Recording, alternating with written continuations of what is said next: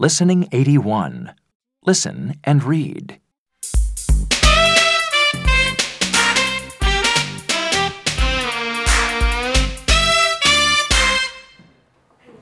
Hello. I have a quiz for you today.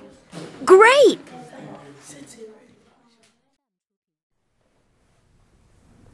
What's the highest mountain in the world?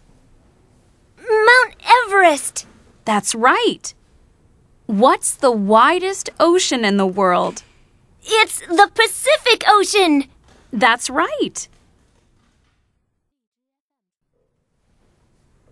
What's the fastest animal in the world? Eee! A mouse! No, a mouse isn't the fastest animal.